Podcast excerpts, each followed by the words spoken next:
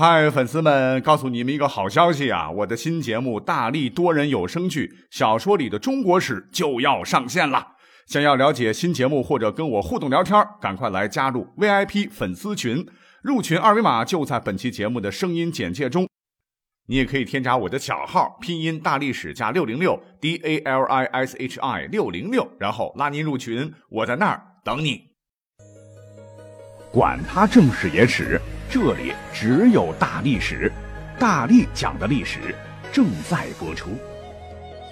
大家好，欢迎收听十二月份的第一期大历史，承蒙各位厚爱，我看了看上期的这个留言吧，很多朋友就很关心我的身体了啊，呃，再次谢谢大家对我的关心。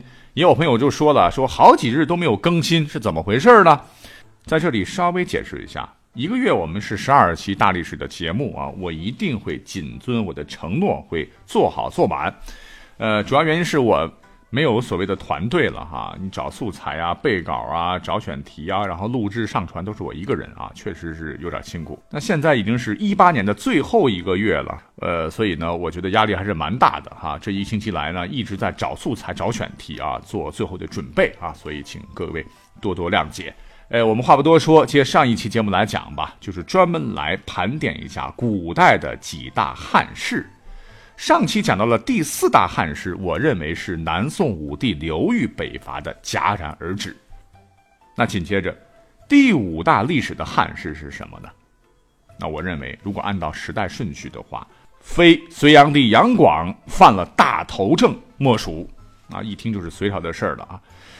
那么我看到很多的这个文章啊，呃，说历史上有两个悲催的朝代，一个是秦朝，一个就是隋朝。这两个朝代呢，都是呃结束了四分五裂的割据，完成了华夏一统，但都未能幸免，第二个皇帝就亡国了。这个说到隋朝的二世而亡啊，罪魁祸首，大家伙以前都觉得。这个一定是历史上著名的亡国之君隋炀帝杨广，都是他搞的哈。你想，他爹当初隋文帝杨坚，那真是文治武功一代骄子，不但统一了中国，结束了南北朝对立，是北逐突厥，而且呢，把个大隋朝治理的是井井有条，史称开皇盛世。您要知道，开皇盛世的繁荣程度直逼后来唐朝的开元盛世啊啊！只是可惜。这个盛世没多久，这个歹毒的杨广为了获得太子之位，是处心积虑，在杨素等人的协助下，诬陷自己的大哥太子杨勇，把他给废了，自个儿当了帝国的接班人。不久啊，着急登基的杨广又禽兽不如的弑父杀兄，当了皇帝。可是他这个皇帝当的如何呢？你听听这个谥号杨啊，本来啊。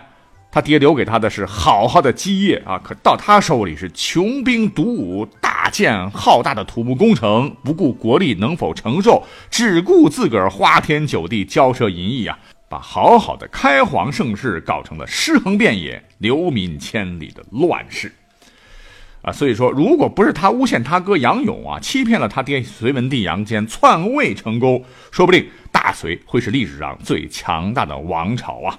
这样千载难逢的历史机遇就毁在杨广一人之手，所以说杨广篡位难道不是一大历史憾事吗？哎，这个观点听起来真是一点毛病没有。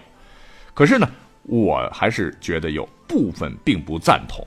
那我的观点就是，大隋历史上看昙花一现亡的太快，跟杨广有关系，这一点没错。但是。杨广篡位算不算的是历史的汉室之一呢？我看呢未必。哎，咱们就先说篡位这事儿吧。我们去看看历史上啊，这种事情太多了。杨广呢，确实是一位篡位称帝的皇帝。可是我们都熟知的什么李世民啦、朱棣等等这些个青史留名的皇好皇帝，哪一个不是篡位的呢？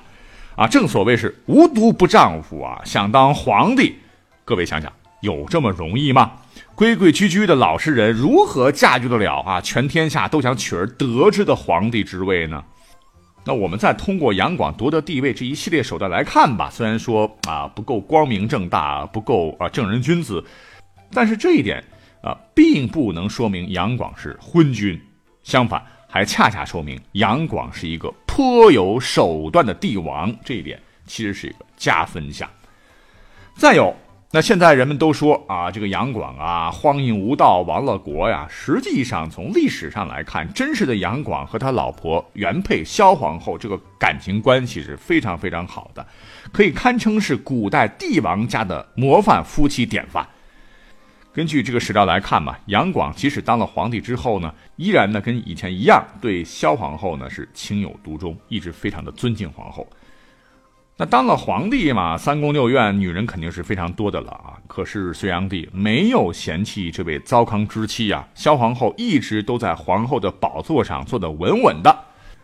那么据查，呃，杨广呢，他的这个后代，他的孩子啊，呃，比起历史上很多的皇帝来说啊，也真不算多，也是从侧面说明。隋炀帝可能并不像后来这个李世民编史书里说的那样那样的荒淫无度啊，这一点我们可以替隋炀帝来说句公道话。那可以肯定的是，据很多史料来表明，在杨广即位的五年之后，当时的这个隋朝是达到了空前未有的繁华昌盛，而且当时的这个户口数就达到了一个历史的顶峰啊。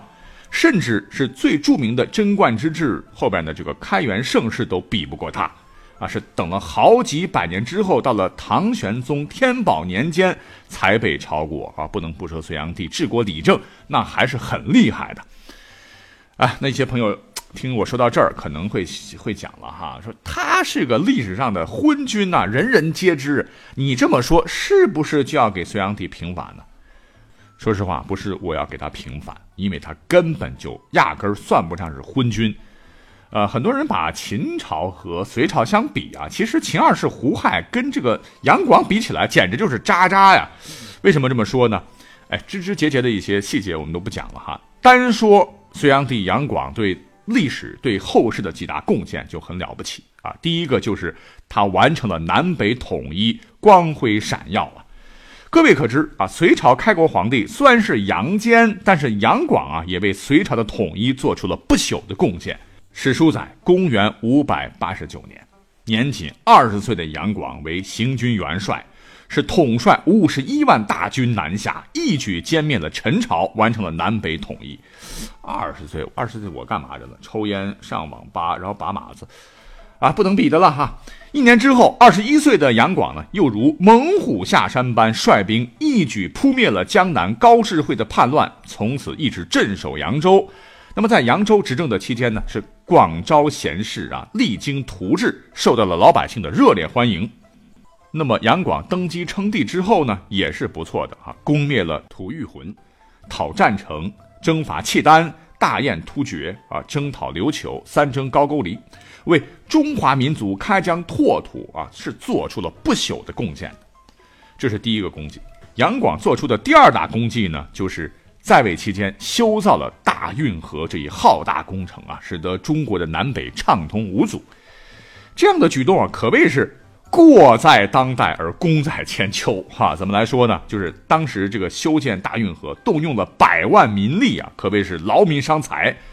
所以唐朝的这个后边的这个皇帝就抓住了这一点啊，大肆宣扬说杨广如何的残暴啦，如何的不是人啦，啊，如何的这民脂民膏啦，呃，劳民伤财啦，嗯，实际上当年修造了这个大运河啊，几千年了哦，我们现代人到现在还在使用哈，那么现在来看的话，绝对是一个正确的决策啊。那么修造大运河，一个是隋朝的都城，当时建在长安嘛，关中地区比较富裕，人口比较多嘛。那当地的物产远远不能满足关中地区的生活需要，啊，就需要修建一条贯通南北的大运河来平衡资源。再有呢，就是隋朝统一全国以后，时常也是受到异族的侵略或者反叛。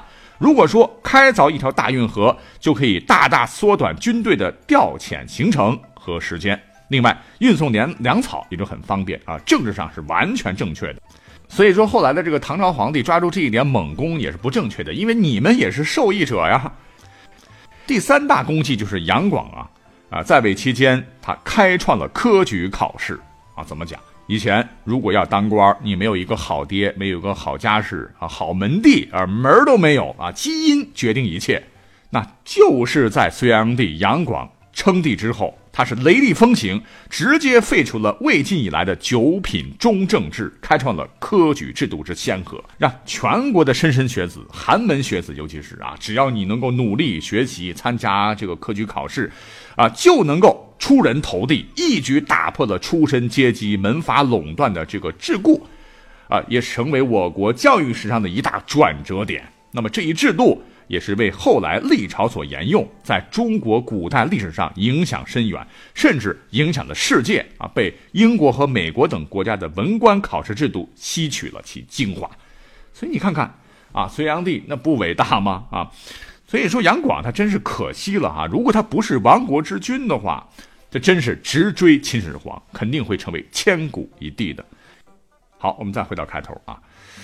所以我的观点是什么呢？就是如果要说历史汉事的话，隋炀帝篡位成功，哎，这是很多人的观点啊。我认为他不能够算是一件汉事啊。相反，我觉得他反而是历史的幸事啊。遗憾的是，呃，我们这个隋炀帝啊，他把这些彪炳千古的丰功伟绩，短短在他在位的这些年，就一趟子全干了，全做了。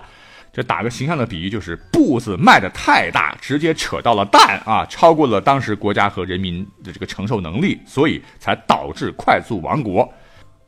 所以说，你要是把它列为呃一大历史憾事的话，我倒觉得隋炀帝犯了大头症啊，才是一大憾事。如果他当时慢慢来做，一件件来做，历史又将把中国的历史推向何处呢？我想，一定是更加灿烂、更加辉煌的方向吧。那即使啊，我们说隋炀帝他是暴政，他是个暴君，导致隋朝和秦朝一样，很快到了第二个皇帝就亡国了。但是我们看一看接替的朝代，那却是长命几百年，而且影响深远。你想啊，秦朝之后是汉朝啊，隋朝之后是唐朝啊，唐朝在历史上，啊，大家也是心向往之的。那么也可以说是隋炀帝他老人家的无心之功吧，来弥补一下这个历史的缺憾。好，讲到这里已经讲了十二三分钟了哈。这样，我们先把这一期节目上传，然后呢，各位呢先听着哈。关于历史上的十大汉室的最后一部分，我会在今天晚上来上传，请各位留意收听。我们下期再会。